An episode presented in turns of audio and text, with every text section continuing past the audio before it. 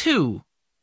Listen and fill in the blanks with B, C, H, G, K, L, M, N, S E, or S P to complete the word.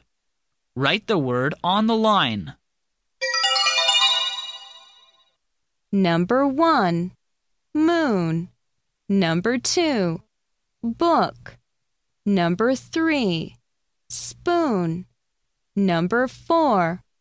Hook. Number 5. Cook. Number 6.